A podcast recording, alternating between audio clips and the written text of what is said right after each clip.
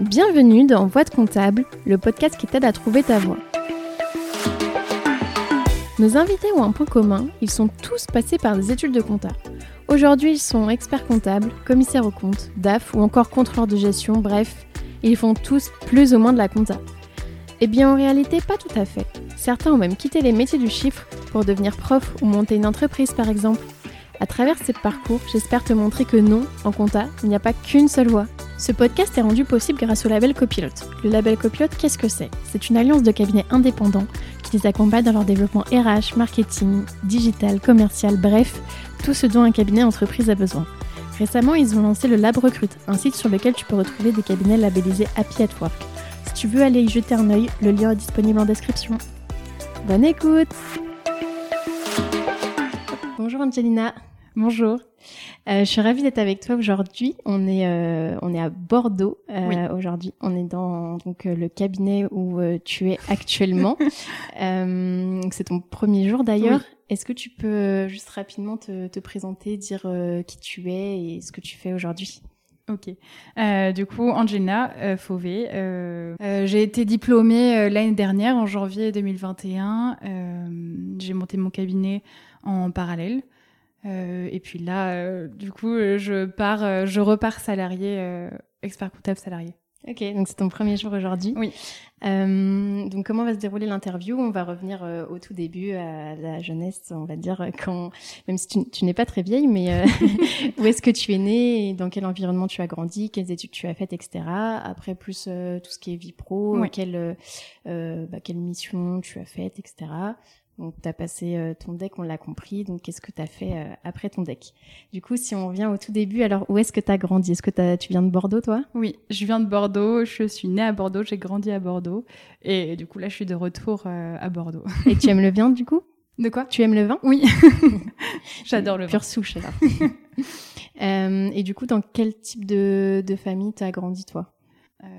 J'ai plutôt grandi dans une famille de classe moyenne euh, et euh, ma mère était secrétaire comptable, donc ça m'a pas mal aidé pour la suite. Ouais, c'est peut-être pour ça que du coup tu as eu l'idée oui, de, oui. d'aller dans la compta après. Et ton père du coup, il faisait quoi? Il est euh, ingénieur du coup pour une filiale d'Airbus. Ok, oui, d'où le, le, Ça, c'est un peu plus complexe, je vraiment. Non, t'inquiète. c'est plus du côté de ma mère que je me suis aidée pour mon parcours professionnel que du côté. Et t'as des frères et sœurs? Oui, j'ai un frère. Ok. Il est plus, c'est un grand frère, un petit frère. J'ai un petit frère du coup et il est euh, kiné euh, à son compte. Rien à voir avec la compta. Bon, il est quand même en profession libérale. Du oui, coup oui, c'est ça. euh, et du coup, toi, t'étais quel type d'enfant euh, quand t'étais euh, à l'école, euh, au niveau des notes, au niveau, je sais pas, est-ce que t'étais plutôt turbulente, est-ce que t'étais sage? Euh, je pense que j'avais deux, euh, deux, dans mon enfance, j'avais deux aspects, on va dire, ou deux, deux faces. Euh, à l'école, j'étais plutôt sage et j'avais des bonnes notes. Et euh, après, j'étais un peu plus euh, exubérante côté privé. du coup, j'étais toujours la première à faire des bêtises. ouais, c'était, t'étais un peu on va dire euh, plus réservé parce que peut-être c'était des gens que tu connaissais moins et puis dans le cadre euh, mm. privé euh, tu te tu te lâchais un peu plus on va dire et donc du coup tout, au niveau des notes t'étais tu te situais où par rapport aux autres élèves dans la classe euh... ben enfin j'étais plutôt plutôt avec des bons élèves. Donc pendant toute ta scolarité ou, oui, oui oui ouais. Oui. Ok. Euh, et du coup, est-ce que tu avais un métier que tu voulais faire quand tu étais petite? Mais au début, je voulais faire euh, architecte d'intérieur ou décoratrice. Euh, et puis à un moment donné, j'ai rencontré un expert comptable et euh, c'est ma mère qui m'a qui me l'a présenté et euh, ça a été le déclic. Je me suis dit c'est vraiment super bien. C'était un, il est il est connu en fait sur sur Bordeaux et il fait de la consolidation. Okay. Et il m'a expliqué euh, que euh, euh, le matin, il pouvait faire de l'expertise, il pouvait conseiller, puis le soir, il faisait de la conso. il était passionné par son métier. Et t'avais quel âge du coup à ce moment-là? Euh, J'avais j'avais 15 ans. Ok, donc assez assez tôt aussi. Enfin moi pour le coup c'est pareil, j'avais eu envie assez tôt d'être expert comptable, mm. mais je veux dire en général tu sais c'est pas forcément le métier qui te fait non. Qu'est-ce qui t'avait attiré quand il t'avait présenté son son métier ben, c'était vraiment l'aspect de, de, me dire qu'en fait, enfin, il, me disait qu'il pouvait faire plein de choses dans la journée, c'était varié. vraiment, il changeait d'activité tout au long de la journée et puis il pouvait traiter des petites entreprises comme des grandes entreprises. Euh, et vraiment, enfin, il était tellement passionné que ça me donnait vraiment envie de, de faire comme lui. Euh. D'où l'importance aussi d'avoir des, des, modèles un peu. Enfin, mm. Des fois, c'est vrai que c'est important, enfin, que ça soit dans les professeurs, des fois pour nous faire aimer la matière ou pour nous donner envie de faire un métier. Euh, ok, donc du coup, à partir de ce moment-là, tu t'es dit, je, je veux être expert comptable? Ouais, ça. Oui, à partir de là, je me suis dit, je veux être expert comptable. Euh, J'arrête, du coup, euh, je veux plus faire décoratrice d'intérieur et et, euh, et donc, je me suis mis, euh, comment dire euh, bah, du coup, je, je, me suis mis dans la filière ES e mm. à l'époque, parce que maintenant c'est plus ES, il me semble, et pour passer du coup, pour arriver à mon but d'être expert comptable. Et c'était pas une option pour toi d'aller par exemple en STMG ou mais je me suis pas posé la question. Euh... c'est vrai que si tu avais plutôt des bonnes notes, en général, c'est. oui, si c'est pas bien, mais en général, c'est plutôt. C'est vrai qu'en fait, je, je sais pas pourquoi, je crois que je me suis même pas posé la question. Je suis arrivée euh, en filière, dans, en filière générale, au lycée euh, général. Et en fait, de là, euh, on m'a mis en, e, en ES et je, ça s'est mm. fait naturellement. Je crois que j'ai même pas réfléchi à une filière technique pour le coup. Tu te posais pas forcément la question. Non. Euh, c'est vrai qu'il y a pas mal de ES quand même mm. parmi les, les, experts comptables. Euh, donc du coup, c'était vraiment enfin naturel au niveau du choix du bac. C'était enfin plus après tu voyais bien que c'était en lien peut-être enfin vu que c'est un bac économique, c'était en lien aussi mm, euh, mm. avec le, le, métier d'après. Et donc euh, euh comment tu t'as choisi après au niveau du post-bac pour devenir expert comptable? Parce qu'en soi, il y a plein de voies différentes au niveau des études. Mais là, j'avais alors je me rappelle euh, très bien, j'avais fait plusieurs vœux euh, à l'époque sur admission post-bac.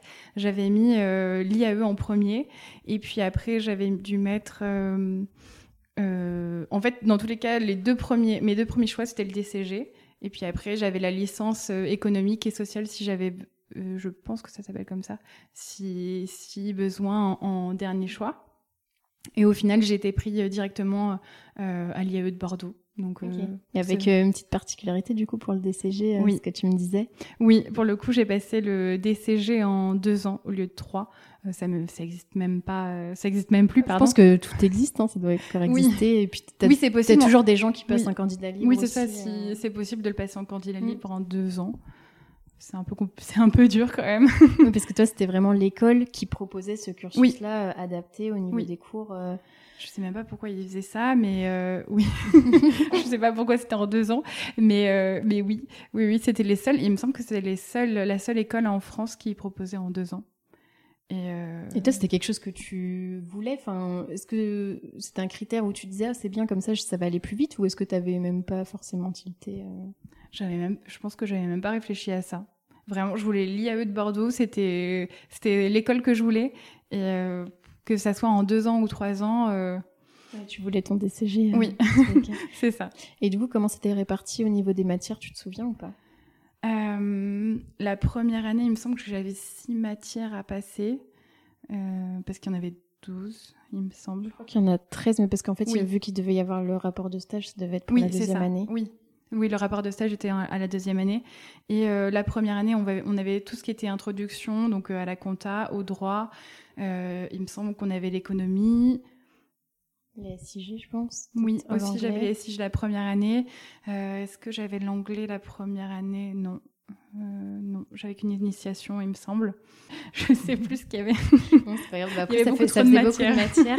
Et comment tu, tu l'as vécu, ça, justement euh, C'était très compliqué. La première année, c'était très compliqué parce qu'en fait, il fallait découvrir ce que c'était la, la comptabilité. Euh, je partais de, de rien.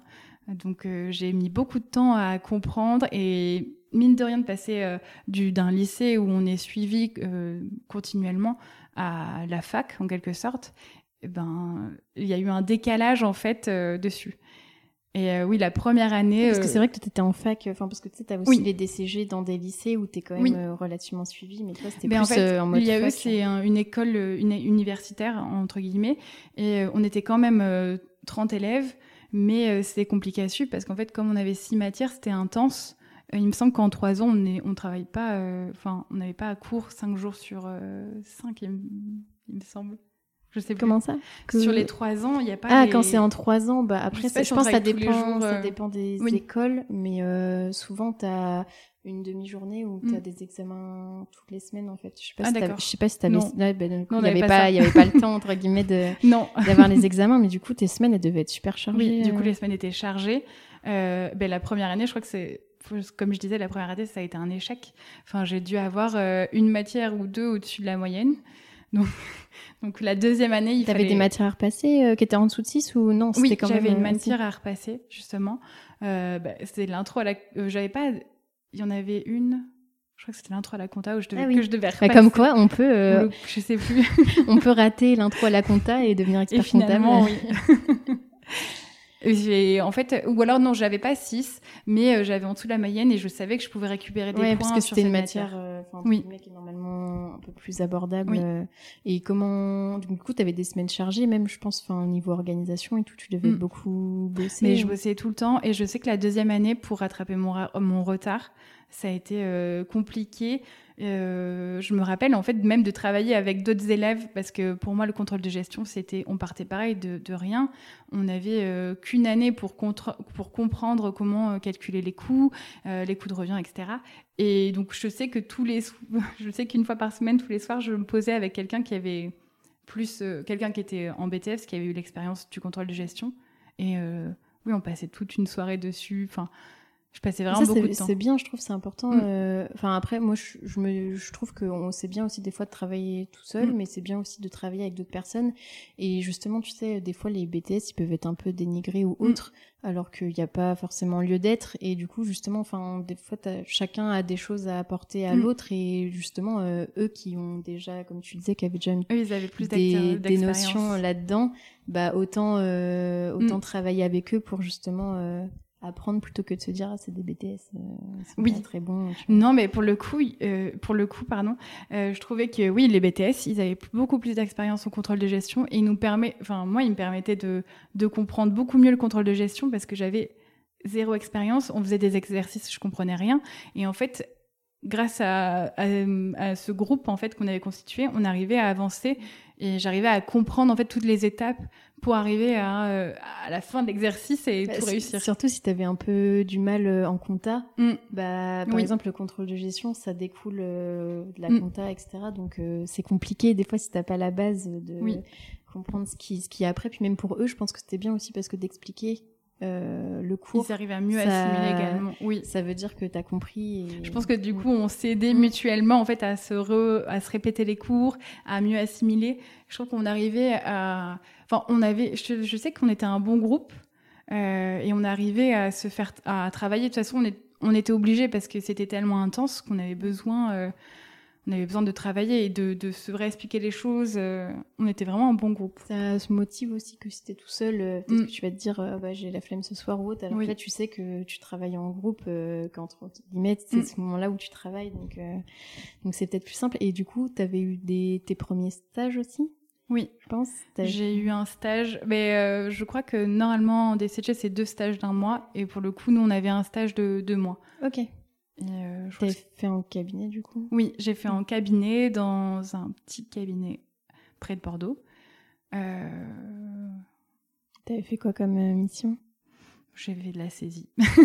bête, et méchant et du coup ça, ça t'avait pas, euh, je sais pas, des fois ça peut te dégoûter un peu ou autre. Enfin, tu t'étais pas dit oh mince, c'est ça en fait. Ça m'a pas dégoûté, mais je sais que ça a été un par contre, c'était une problématique pour trouver une idée de rapport de stage. Enfin, c'est souvent le cas. Enfin, oui, en fait, je crois que même dans tous les stages, la problématique, c'est OK, on fait de la saisie ou OK, on, on vient en renfort sur. Euh, on vient en renfort, mais. Mais on peut pas, euh, on n'a pas le temps de réfléchir à, une idée de stage, on n'a pas, une, enfin, à une idée pardon de sujet, et on n'a pas, euh, on n'apporte pas ce qu'on nous demande en mm. DCG ou DCG, on nous demande de réfléchir sur une problématique, mais à notre niveau, faire de la saisie, c'est pas réfléchir mm. sur une problématique. Bah ça dépend parce qu'il y, en a qui ont des missions euh, mm. qui n'ont pas forcément que de la saisie, mais c'est vrai qu'il y a beaucoup de, de personnes qu'on prend en stage et on leur donne de la saisie. Et mm. du coup, bah, c'est compliqué de faire un rapport de stage, oui. voir un mémoire où tu dois te documenter sur des ouvrages, etc. Si t'as fait que de la saisie, c'est compliqué. c'est compliqué. Mais ça t'a pas, euh, enfin, tu vois, ça t'a pas dégoûté de te dire, euh, je veux pas être expert comptable. Non, ça m'a pas dégoûté. Et justement, je sais que ma maître de stage à l'époque, elle était assez, euh, elle m'a quand même aidé à trouver un sujet et, euh, et j'ai pas lâché. Et du coup, j'ai réussi à, à, sortir quelque chose euh, de potable. ça va, c'est passé quand même. Oui. Et donc, euh, donc ces deux années-là, elles étaient quand même assez compliquées. Oui. Est-ce que tu as validé ou est-ce que tu n'as pas validé du Oui, j'ai validé du coup mon DCG en, en deux ans. Vous n'étiez pas beaucoup euh... Non. En fait, euh, sur les deux ans vraiment où, où, on est parti du début, donc jusqu'à la fin de, de, ce parcours, on n'a été que deux à l'avoir. Après, je compte pas en deuxième année. Il y a des gens qui sont arrivés de BTS. Il y en a qui l'ont. On a été un peu plus à, à l'avoir, mais oui, on n'était vraiment pas beaucoup euh, en initial. Et du coup, après, qu'est-ce que qu'est-ce que t'as fait alors? Quel était ton choix? Je suis partie sur le cursus euh, typique euh, DCG, DSCG. Donc là, j'ai continué à l'IAE. J'ai fait le DCG en deux ans. Donc là, on était sur quelque chose de, de classique. Oui. C'était beaucoup plus light. Pour t'étais en alternance ou pas? Non? Non, non, j'ai pas été en alternance. Par contre, la ce... non j'ai été un peu en alternance, pardon. J'ai été un peu en alternance parce que comme on avait que euh, deux jours de cours par semaine, euh, avec l'IAE... C'était light euh... Oui. pour le oh, coup, t'es passé de... Tout à rien. Et en fait, pour le coup, comme je m'ennuyais pendant euh, ces trois jours, j'ai vu avec l'IAE et j'ai fait un stage... Alterné, non? C'est pas ça? Un stage alterné ou du coup... Oui, c'est ça. Oui, oui. J'ai fait comme une, un style d'alternance mais c'était un stage.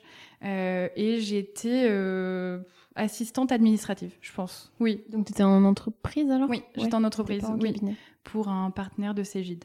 Toujours en lien un petit peu avec l'expertise. ok, mais du coup, tu t'étais pas dit euh, je veux refaire en cabinet ou?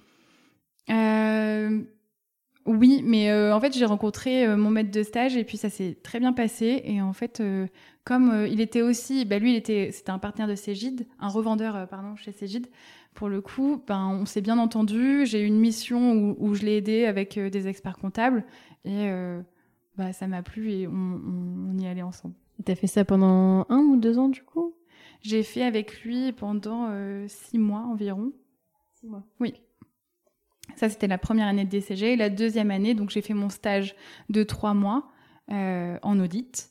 Et euh, j'ai et j'ai fait pareil que la première année. J'ai continué en fait deux mois de plus avec le cabinet où j'étais en, en, en, stage. Donc à ce moment-là, tu découvres l'audit. Alors? C'était oui. un choix ou c'était tu voulais essayer de voir ce que c'était Non, c'était pas un choix. Enfin, c'était pas un choix. Euh, bah, j'ai été là où on m'a pris. Donc euh, c'était l'audit et je connaissais pas du tout l'audit. Donc ça a été vraiment une grande découverte parce que il me semble qu'on n'apprend pas forcément à faire de l'audit. Euh, non, bah après, tu sais, t'as un peu des cours euh, en comptabilité, enfin comptabilité oui. audit en DSCG, mais c'est plus théorique et ça oui. représente pas forcément ce que tu fais. Euh... Non. Non, pas du tout. et du coup, à ce moment-là, alors tu découvres ce que c'est l'audit oui. et tu, tu faisais quoi Là, pour le coup, c'était pas mal parce qu'on a fait, j'ai fait pas mal de, missions euh, très diversifiées. Euh, je suis arrivée, j'ai fait euh, une analyse de contrôle interne, j'ai fait des contrôles de compte dans plusieurs structures dans le domaine du vin. donc là, donc c'était bah, typique bordelais. Et qu'est-ce que j'ai fait? Des groupes aussi. Et c'était, oui, ça a été vraiment très diversifié et c'était très enrichissant de, faire un peu. Et du coup, peut-être que ça t'a plus plus que l'expertise où tu t'es dit ah l'expertise euh, c'est chiant c'est de la saisie oui. et... je pense que c'est peut-être pour ça que j'ai continué dans, dans le parcours de, de l'audit. Je... en fait je, je sais pas j'ai suivi, suivi, oui le... j'ai suivi j'ai pas vraiment réfléchi j'ai suivi j'ai fait l'audit. Puis après j'ai été prise et oui j'ai continué comme ça. Euh, du coup là t'étais en t'étais en DSCG oui. donc tu valides euh, en deux ans? Oui. Ouais c'est ça? Oui. et donc après qu'est-ce que qu'est-ce que tu fais alors? Et après, je suis prise du coup dans un cabinet en audit. Et euh... C'est celui où tu avais fait ton stage ou pas Non, non, pas du tout. Ils m'ont pas pris parce qu'ils voulaient me prendre euh, un salaire très bas ah, oui. en audit. Oui. Mais à l'époque, c'était beaucoup plus, c'était beaucoup plus compliqué. Du coup, enfin, on a inversé la tendance là en 5-6 ans. Du coup, c'était compliqué d'avoir. Ah, c'était compliqué un, de trouver un poste. Oui. Euh... oui. Oui, oui, c'était très compliqué, quand, surtout quand on n'avait pas beaucoup d'expérience. de trouver un poste. donc j'ai vraiment pris le premier qui qui voulait bien de toi. Bon après t'as quand même regardé un peu le salaire, tu t'es dit. faut pas exagérer non plus, mais. oui, c'est ça. Oui. Il y en avait un qui, oui, le, stage, non, je j'ai pas, je suis pas allée là-bas. C'était un peu, c'était pas très bien payé pour de l'audit. Donc, euh, donc là, c'est un, un, cabinet en audit. Et est-ce que tu t'inscris au stage directement Oui, je m'inscris directement en stage. Ok. Et euh, ben, je commence directement. Euh... Oui, je commence direct. et c'était, enfin, je sais pas, ils t'ont pas un peu freiné dans le sens où t'avais pas, vu que t'avais pas fait d'alternance et t'avais un an d'avance entre guillemets. Enfin, tu vois des fois, tu as des cabinets qui disent euh, mm. t'es un peu jeune, euh, t'as pas t'as pas d'expérience et du coup qui veulent pas forcément que tu t'inscrives, mais eux ils non non, non non non Ça n'a pas été un, frein en tout cas. Ça n'a pas été un frein. Il me semble qu'en audit j'étais euh, la seule expert comptable stagiaire, donc il n'y a pas eu de, de frein. Mm. Non, j'ai pas ressenti ça en tout cas. Ok, bah, c'est cool en tout cas. Euh, donc là, tu fais euh, tu fais encore de l'audit. Et euh, est-ce que tes missions sont différentes ah, Maintenant, à l'heure d'aujourd'hui, du coup? Non, non, à l'époque. Ah, oui. je me demandais, il y a eu un saut.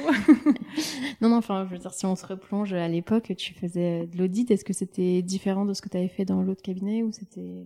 J'intervenais plus sur le contrôle des comptes que sur l'analyse du contrôle interne. Euh, on avait en fait, c'est vrai qu'en fait, comme on avait beaucoup de dossiers, on passait plus, on n'avait pas assez de temps pour euh, l'allouer à l'analyse du contrôle interne et à, et à réussir la démarche euh, comme il faut, la démarche bien. Euh... La démarche d'audit. Oui, la démarche d'audit, c'est ça. et euh, c'était quelque chose qui te, enfin, qui te dérangeait? Enfin, je sais pas, peut-être que t'étais pas fan du contrôle des comptes et que du coup ça. Non. Mais euh, non, j'étais pas fan. Euh, j'étais pas fan de la manière dont on faisait l'audit. Et puis en fait, je pense qu'au bout d'un moment, euh, comme je faisais pas d'expertise, c'est surtout ça. Je pense. J'avais la vision. j'avais pour moi, euh, quand on devient expert comptable, euh, on a besoin de faire de l'expertise comptable et j'en faisais pas. Mm. Donc euh, j'ai peut-être fait une fixette sur sur l'audit, mais il fallait que je fasse de l'expertise comptable et ça me manquait. Et même le fait de, de se dire on peut faire des recommandations, mais du coup il n'y avait pas cette partie conseil, on pouvait pas on pouvait pas donner de conseils et, et parce que faut c'est interdit du coup de oui. conseiller quand c'est en audit et le truc qui est un peu euh, enfin spécial, c'est que tu peux faire ton stage trois ans d'audit et être expert comptable, mm, alors mm. que tu n'as jamais fait de d'expertise entre je guillemets. Crois que, euh... Mais là, alors que l'inverse n'est pas. Oui, mais tu vas avoir la casquette commissaire au compte, tu dois faire euh, les deux. 200 heures, je crois, de d'audit. Oui, tu dois faire 200 heures en audit pour avoir la double casquette, mais l'inverse. Oui. L'inverse n'est pas. vrai. T'as pas. Par t'es pas obligé de faire. tu peux faire zéro heure d'expertise. oui et non parce que je crois qu'à l'époque, je me rappelle de quelqu'un qui avait fait 100% d'audit et justement, il devait faire quand même des heures d'expertise pour. Ah euh, oui. alors peut-être c'était un cas. Euh, ouais, je sais pas. Pourtant, il me semble. C'était un cas à part, mais parce que quand en fait on remplit nos, heures, c'est vrai que si on fait que euh, de l'audit aussi, ça peut pêcher en fait. Mais après, on se rend compte qu'en audit, on fait aussi des heures d'expertise parce qu'on fait des, des, missions spéciales et qui sont mm. rattachées à l'expertise comptable. Donc, on peut trouver un équilibre comme ça et passer les deux diplômes. Mais c'est vrai que pour moi, avoir zéro expérience en, expertise, c'était très problématique pour passer mon diplôme. Et donc à ce moment-là, tu te dis, euh, je veux arrêter l'audit ou je veux faire un peu les deux ou qu'est-ce que Eh bien, j'ai fait un virage et je me suis dit, j'arrête l'audit. Je me suis dit, euh, je suspends mon stage. Ah oui, ok. Oui, je me suis dit, j'arrête tout. Euh, je fais une pause. Je veux apprendre l'expertise et limite, je, je, pense que je suis repartie pas de zéro parce que je, quand même, je comprenais la comptabilité, mais oui, je repars à zéro euh, j'apprends à faire une TVA, j'apprends à faire euh, un bilan euh, de A à Z, et puis après on verra et je me réinscrirai. Enfin, je vais réactiver mon, mon stage. ah, donc en fait, parce que quand tu dis que tu as suspendu ton stage, donc tu es parti du cabinet où tu étais, mm. et en fait tu as pris du temps un peu pour te former à ces sujets-là, ou parce qu'en soi, tu t'es pas dit je vais aller dans un cabinet pour faire l'expertise et je vais apprendre là-bas. Enfin, tu as fait vraiment ah, une pause. non, en fait, j'ai quitté le cabinet d'audit je suis partie, euh, je suis partie du coup dans un autre cabinet pour faire 100% d'expertise. Et à ce moment-là, quand j'ai changé, je leur ai dit, par contre, je me, je me suspends en fait. Ah, et euh, je prends le temps parce que je me disais, euh, mon, le stage c'est trois ans et j'ai, en fait, je voulais pas arriver à mes trois ans d'expert de stage et me dire, j'ai, j'ai que, je sais pas, j'ai que six mois d'expérience. Et pour moi, ça allait pas, ça allait pas le faire. J'allais pas passer mon diplôme qu'avec six mois d'expérience. Mm. Donc ton but, c'était pas forcément de passer ton deck le plus vite possible. Ou, Enfin, tu t'es vraiment dit. Euh... Alors parce qu'en soi, t'aurais pu te dire, euh, c'est pas grave si ça compte pour le stage, parce que peut-être que tu serais diplômé plus tôt, mais ça veut pas dire forcément que tu te serais installé à ton compte ou tu vois, t'aurais pu faire un peu ton expérience mm, aussi mm, après le diplôme.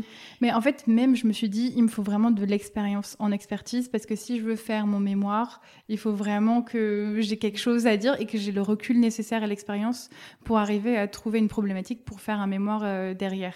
Après, ton mémoire, en soi, tu peux le faire sur euh, oui. l'audit. Ou même, euh, tu sais, maintenant, tu as des sujets un peu organisationnels, management, process, RH et tout. Donc, Mais ça, on nous... oui, oui. Mais ça, je sais qu'on nous l'avait euh, à l'époque, on nous l'a vraiment déconseillé de faire des, des mémoires sur euh, le sur l'organisation sur ouais, l'organisationnel. Après, je je sais pas comment c'est aujourd'hui, mais en tout cas, je sais qu'il y a beaucoup de mémoires qui sont sur ces sujets-là. Donc euh, pourtant, j'en vois plein passer, mais en fait, on nous, enfin, je sais que là, d'expérience, qu'on avait fait des réunions avec l'annexe, on nous disait que soit c'est très bien écrit et ça mm. passe. Oui, c'est qui tout double. Oui. Et... Faut pas faire un truc bateau, enfin, sans dire que forcément c'est tout le temps des sujets bateaux, mais souvent, tu sais, maintenant, tu peux avoir beaucoup sur la digitalisation, sur le télétravail, ou en fait, enfin, ça peut être des bonnes idées. Après, il faut vraiment bien les traiter mm. parce qu'il y a tellement de gens qui vont faire sur ce sujet-là que le jury, enfin, le jour où tu passes, ça se trouve, euh, il y en a 10 ou 20 qu'on fait sur le même sujet, donc il faut pas que tu, enfin, faut pas, faut pas faire la même chose, oui, mm. Donc je sais que ça, c'est des sujets euh, que, enfin, quand on avait fait nos réunions, on nous avait interdit, enfin interdit entre guillemets, on nous a déconseillé de faire ça. Et, et pour le coup, je me disais, il faut vraiment que je trouve quelque chose euh, avec l'expérience que j'ai. Et c'est pour ça que je voulais prendre le temps. Et du coup, tu as parlé de l'annexe, alors? Ça veut dire que donc toi, tu étais à l'annexe, oui. tu étais adhérente ou tu étais. Enfin, j'étais, je faisais partie du membre. Euh, du bureau peut-être Oui, je crois que j'étais responsable de la communication à l'annexe Aquitaine. Après, j'étais. Euh, après, je suis passée du coup à l'annexe nationale où j'ai été euh, membre active et trésorière de l'annexe nationale. Ah ok, super. Et tu avais connu l'annexe euh, peut-être avec la première journée de stage ou? Oui, euh, non, enfin pas, oui, non pardon. Euh, oui, j'ai connu l'annexe, mais je l'ai connu avec, on avait les soirées, euh... ah comment ça s'appelle? Non, c'est pas de la soirée. Comment on a Oui, non, mais il y a les soirées d'intégration. Pardon. Oui, sur Bordeaux, en fait, on a la, on a la première, euh, oui, on a la première, journée, et le soir, on a une soirée avec euh, l'annexe. On mm. avait, oui. Et du coup, ça t'a, enfin, t'a attiré. Tu t'es dit. Euh, oui, et puis en fait, comme on se connaît tous un peu, enfin, on se connaissait tous. par du coup l'école, mm. on s'est retrouvés à l'annexe et on se suivait un peu comme ça. Donc on s'est motivé à aller à l'annexe et à rentrer dans le, mm. dans le bureau. Ok, super. Et euh, donc du coup là, t'es dans le cabinet, t'es en ex, enfin toujours euh, on revient, euh, oui, on, revient avant. Euh, bah non, là du coup t'étais en expertise. Oui, d'accord. là t'étais en expertise. du coup, est-ce que tu restes dans ce cabinet-là pour jusqu'à la fin de ton stage ou est-ce que tu changes? Qu'est-ce que tu fais? Et non, du coup, j'ai eu une opportunité en fait au bout d'un an dans ce cabinet où j'étais en 100% d'expertise comptable. Tu avais toujours pas repris ton stage du coup à ce moment-là J'ai repris en plus. Euh... Ouais, t'avais repris donc t'as dû rechanger. J'ai repris à la fin euh, du coup et, et j'ai eu une opportunité en fait dans un petit cabinet euh, pour faire euh, de l'expertise et de l'audit. Et euh, en fait, même j'ai passé l'entretien, mais vraiment, je me suis dit, je passe l'entretien, mais dans tous les cas, je m'en fiche. Enfin, je, je, peux rester là où je suis, je suis très bien. Et ça m'a plu. Et en fait, j'y suis allée. Euh, j'y suis allée. Est-ce que ça te manquait un peu l'audit ou peut-être est-ce que c'était le cabinet en soi qui te faisait envie et du coup l'émission c'était un peu accessoire ou? Oui, le cabinet me faisait envie, il y avait pas mal d'opportunités et euh, d'avoir les deux, je trouvais ça vraiment bien de trouver mon équilibre expertise et audit. Et même en fait, une fois que j'ai été dans ce cabinet, je, je me suis dit c'est ça en fait, euh, il me faut cet équilibre expertise audit mm. pour et ça m'apporte énormément en fait sur chaque mission. Oui, parce que du coup, de, enfin, pour faire de l'audit, c'est bien aussi de savoir euh, quel contrôle fait l'expert comptable pour ne mm. pas refaire les mêmes contrôles, ça sert à rien. et entre guillemets, c'est pareil aussi côté expertise, euh, des fois pour un peu limiter, euh, Mm. on va dire la case de se dire, ok, le commissaire au compte, je sais à peu près où il va regarder. Oui. Et enfin, les deux se, se complémentent euh, un petit peu. Euh, et donc là, tu as fini ton, ton stage là-bas? Oui, j'ai Ouais. fini mon stage.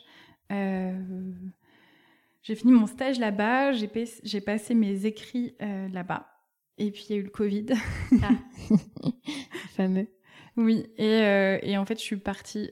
En fait, j'avais un projet depuis, euh, on va dire, depuis mes 18 ans. Je voulais partir en tour du monde. Et, euh, Du coup, tu t'es dit l'année du Covid, là, c'est fait, mon année. L'année du Covid, très bonne idée, j'y vais. et en fait, euh, mais en fait, je lui ai, je lui ai annoncé euh, début 2020 que je partais. Donc, on savait pas qu'il y avait le Covid à l'époque. et euh, j'ai fait embaucher quelqu'un pour me remplacer. J'ai mis tout en place. Et puis, le Covid est arrivé. Et je suis quand même partie. Mais j'ai passé mes oraux, pour le coup, en, en octobre ou novembre 2020, je pense. Parce que oui, parce que du coup, ça avait été annulé. Oui. Et t'avais fait sur quoi ton sujet de mémoire? J'avais fait sur les organismes de formation et euh, sur leur certification euh, qualité.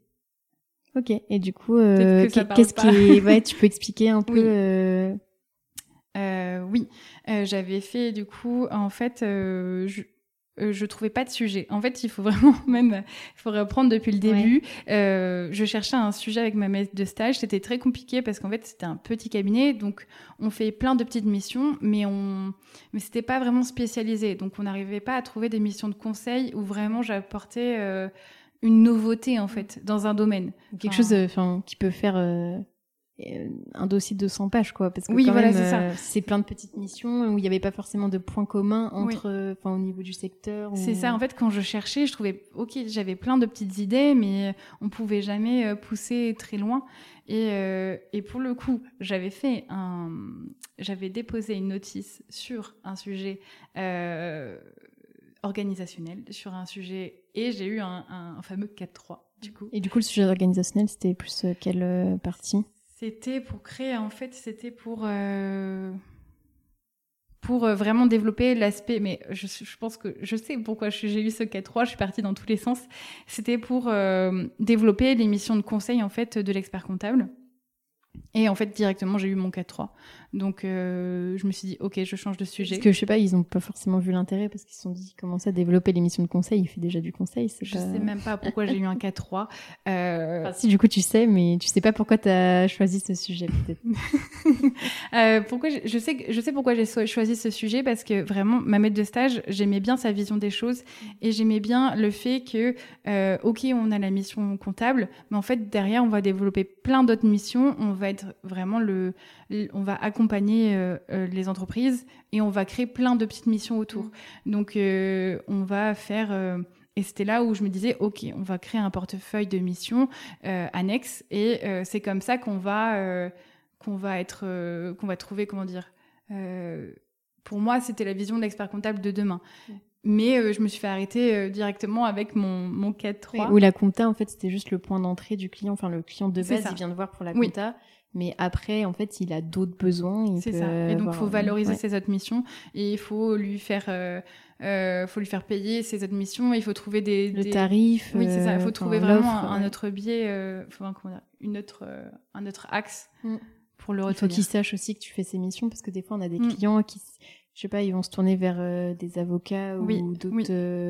Euh, professions parce que ils savent pas des que cabinets de conseil, ouais, même. parce qu'ils euh, savent oui. pas que en fait l'expert comptable il aurait pu le faire, enfin tout ce qui est accompagnement, financement, etc. Mm. euh, Ce genre de choses.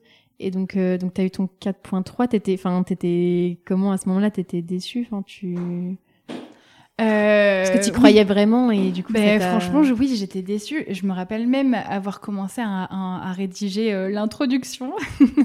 T'étais, t'étais à fond, quoi. T'étais Oui. motivée. Et puis là, ça t'a mis un coup. J'étais euh, motivée. En plus, on était, on s'était créé, on s'était créé un groupe avec euh, d'autres personnes pour se motiver à écrire notre notice. Donc, j'avais vraiment poussé ma notice. Effectivement, je l'avais rédigée, je pense, trop vite.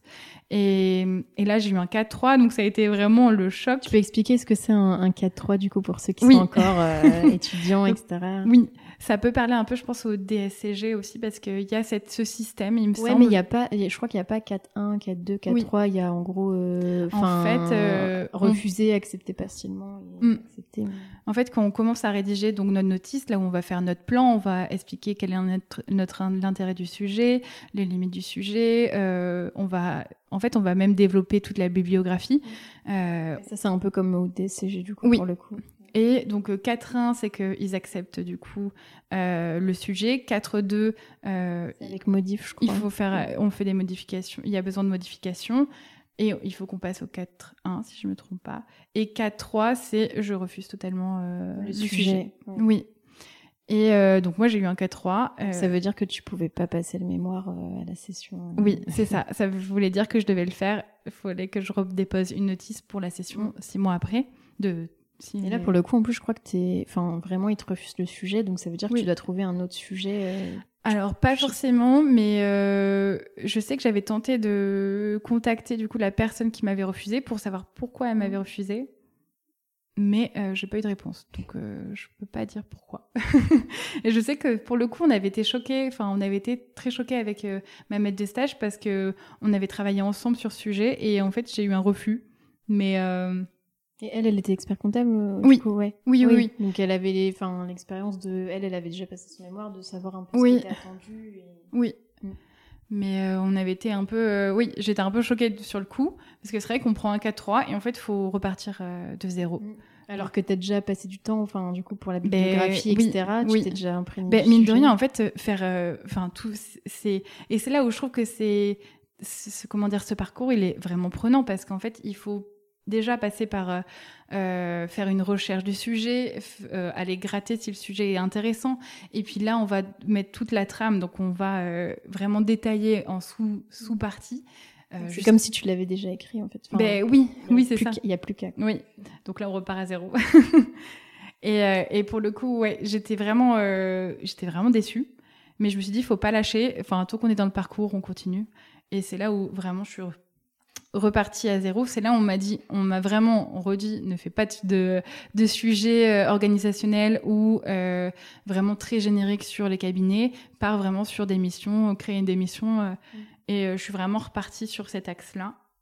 Et pour le coup, c'était là où je suis vraiment repartie et je suis allée contacter pas mal de nos clients pour voir qu'est-ce qu'ils voulaient comme mission en plus. Et notamment ben, cet organisme de formation et euh, ben, c'est là où ça tombait avec euh, Calliope, donc le référentiel national qualité qui était mis en place en 2021. Et euh, ah, c'est que depuis 2021 Calliope? Non, c'était déjà avant, non? C'était la date limite du coup, mais ah, ils l'ont repoussé okay. à 2022. C'est moi, j'y suis. Du coup, c'est la date limite pour pourquoi exactement? Pour faire en la fait, demande? pour que toutes les comment dire en plus, je l'ai. En plus, je sais ce que je, je, connais mon mémoire. En fait, toutes les actions pour que toutes les actions de formation soient prises en charge par euh, les pouvoirs publics, mmh. euh, par les organismes publics, par par les OPCO euh, ou euh, par, on va dire, Pôle Emploi ou tout tout ce qui est public. Il faut que l'organisme de formation soit soit du coup référencé du coup Calliope. Et c'était en 2021, mais ça a été repoussé avec le Covid en 2022. Euh, et donc il y avait un vrai sujet parce que quand j'ai rencontré euh, l'organisme de formation, ils étaient, euh, c'était très compliqué pour eux. Ils ont pris, euh, ils ont pris du coup quelqu'un qui les a accompagnés pour passer ce référentiel.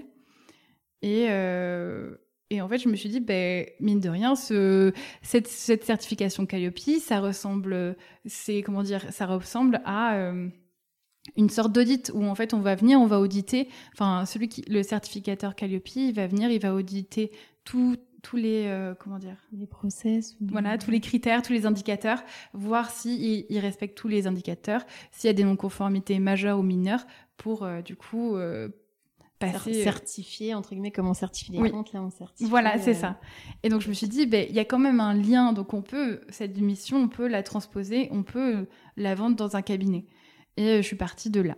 Mais c'est marrant du coup, que, tes cli que les clients, tu vois, quand tu leur as demandé euh, quelle mission vous avez besoin, qu'ils t'aient parlé de ça, parce que c'est, enfin, si je me mm. mets à la place du client, je me dirais pas ah bah tiens mon expert comptable j'ai un problème sur Calliope est-ce que tu pourrais m'aider ou pas? Et eux ils ont pas eu cette barrière tu vois de se dire je vais lui parler non, de ça c'est que de la compta ou c'est que du eh bien c'était important en fait ce Calliope parce que si jamais il l'avait pas et en plus là pour le coup c'était une asso donc elle avait besoin d'avoir cette certification. Si elle n'avait pas à partir donc à l'époque c'était en 2021 mais c'était reposé si elle n'avait pas à cette date limite en fait une partie de son activité s'arrêtait. Et donc il y avait un risque de de continuité d'exploitation et euh, il y a un risque bah, qu'elle s'arrête oui, c'est vrai qu'il y a beaucoup d'organismes, etc., de formation mm. qui s'appuient sur, euh, enfin, que ce soit Calliope, Datadoc ou ce genre de certification. Et sinon, enfin, vu que c'est leur principale euh, source de revenus, entre guillemets, enfin, peut-être tu peux expliquer un peu ce que c'est euh, pour ceux qui connaissent pas trop comment ça marche Calliope, à quoi ça sert, si on est certifié, c'est quoi le, les avantages et... alors, du coup, avant, effectivement, c'était, avant, en fait, on avait Datadoc et on est passé sur Calliope. quels sont les avantages, c'est ça, de oui, bah du coup c'est plus euh, enfin au niveau du financement, tu sais. Oui. En fait, d'être euh, d'être à avant c'était donc référencé Datadoc et maintenant référencé Calliope. Si on est référencé euh, Calliope, en fait euh, tout est tout peut être pris en charge par les pouvoirs publics, donc par les OPCO, par Pôle Emploi, par la région. Et même en fait maintenant pour répondre à des appels d'offres, ben il faut automatiquement être certifié Calliope pour pouvoir répondre. Et comment dire et t'as as le CPF aussi, je pense qu'il faut pour que ça, enfin pour que tu puisses puiser dans ton CPF, mm. il faut que, que mm. l'organisme soit Calliope ou Datadoc et du coup vu qu'il y a pas mal de personnes euh, qui n'ont pas forcément les moyens de payer la formation plein pot et qui se servent dans leur CPF, qui parce que souvent on l'utilise pas forcément, bah en fait quand t'as quand tu es certifié Calliope, Datadoc, euh, je pense que tu as plus facilement des clients, on va dire, parce que justement, entre guillemets, ça leur coûte rien quand ils piochent dans leur CPF. Oui, alors après c'est une autre étape. D'ailleurs, c'est très. Ah, c'est pas euh, En fait, euh, on peut être référencié Calliope, mais après il y a une autre étape. Enfin, il y a plusieurs biais pour rentrer dans le CPF et euh, ça peut être encore une autre étape pour repasser euh, et être référencé sur euh, sur euh, mon compte formation. Mm. Mais euh, oui, du coup, ils sont obligés d'être Calliope pour après pouvoir être inscrits sur mon, sur la liste des organismes de formation qui sont mm. référencés dessus. C'est une condition nécessaire, mais pas suffisante. oui, oui. C'est encore une autre étape. Mais mais je sais que les organismes de formation, ils ont vraiment été en difficulté. En fait, là, lorsque cette réforme est sortie et ça servait un peu d'écrémage. Euh, comme il y avait beaucoup d'organismes de formation en France par rapport à d'autres pays européens, et ça a permis en fait de, de contrôler un peu mieux les organismes de formation. Et toi, qu'est-ce que tu as fait exactement euh, pour cet organisme de formation? Enfin, par exemple, pour la certification, as...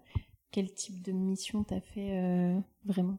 Alors en fait, là, quand, quand je me suis renseignée auprès de cette euh, organisation de formation, elle passait déjà par, euh, par un partenaire. Elle, avait, elle, était déjà, euh, elle était déjà accompagnée. Donc, je me suis vraiment renseignée avec elle. j'ai pris toutes les informations. J'ai fait pas mal d'interviews avec l'organisme. et j'ai pris toute la doc qui, qui était. qui, qui, me fallait. Et après, en fait, j'ai fait une phase de test avec deux, deux clients. Et C'était des organismes de formation aussi ou... Oui, c'est ça, deux organismes de formation.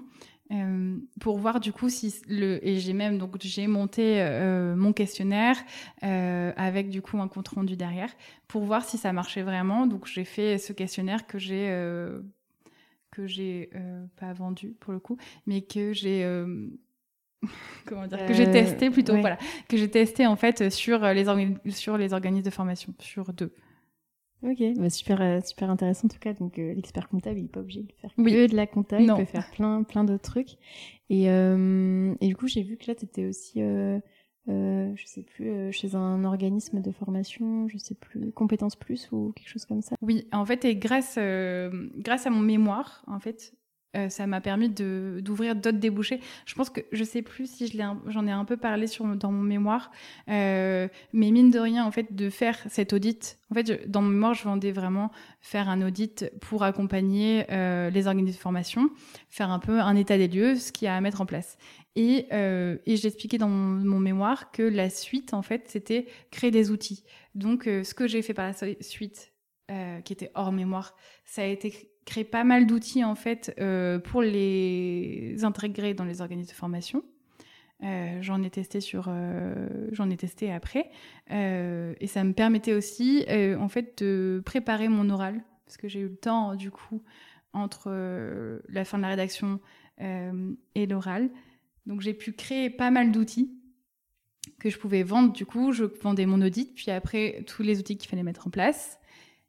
Et après, ça a débouché euh, parce que les organismes de formation se rendent compte que finalement, euh, ben, c'est compliqué de contrôler la qualité au quotidien parce que, euh, sans rentrer trop dans les détails, quand on fait une formation, je sais pas, il faut faire euh, il faut collecter des données, faire des bulletins d'inscription, faire la demande de financement. je crois que c'est un gros formalisme. oui, quand tu es certifié, tu dois vraiment suivre euh, euh, chaque, enfin on va dire étudiant, oui. savoir où est-ce qu'il en est dans son cursus, est-ce qu'il est satisfait ou pas. Enfin, plein il faut vraiment individualiser en fait la formation, savoir si cette formation elle est complètement adaptée aux stagiaires et contrôler si le stagiaire, il n'y a pas de rupture pendant la formation, s'il il faut réadapter euh, le cours et euh, jusqu'à du coup à la fin même euh, contrôler sa satisfaction et voir s'il y a des comment dire s'il y a des, actions à mettre en oui c'est ça. s'il y a des actions à mettre en œuvre pour améliorer du coup le parcours et on, on repart comme ça.